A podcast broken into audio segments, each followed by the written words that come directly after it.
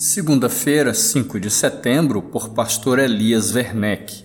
O terceiro, não. Tirem o talento dele e entreguem-no ao que tem dez. Pois a quem tem, mais será dado, e terá em grande quantidade. Mas a quem não tem, até o que tem lhe será tirado. E lancem fora o servo inútil, nas trevas onde haverá choro e ranger de dentes. Mateus 25, versos 28 a 30. No decorrer dos últimos dias, temos meditado sobre o serviço. No texto separado para nossa meditação hoje, temos a conhecida parábola dos talentos. Nos versos em destaque, temos o fim dramático de alguém que inspirou confiança.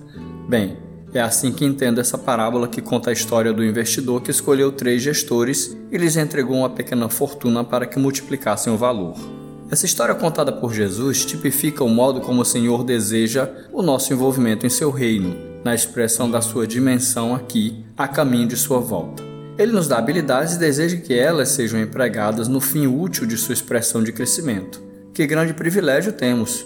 A cada um de nós, Deus dá recursos para que possamos operar produtivamente no seu reino.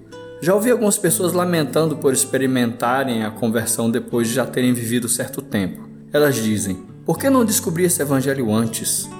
Agora já não sou o mesmo e não posso mais fazer o que poderia ter feito antes.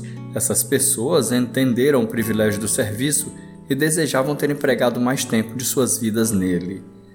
Que possamos todos entender o valor do serviço e a alegria que vem de sua prática, como diz o hino: No serviço do meu rei eu sou feliz.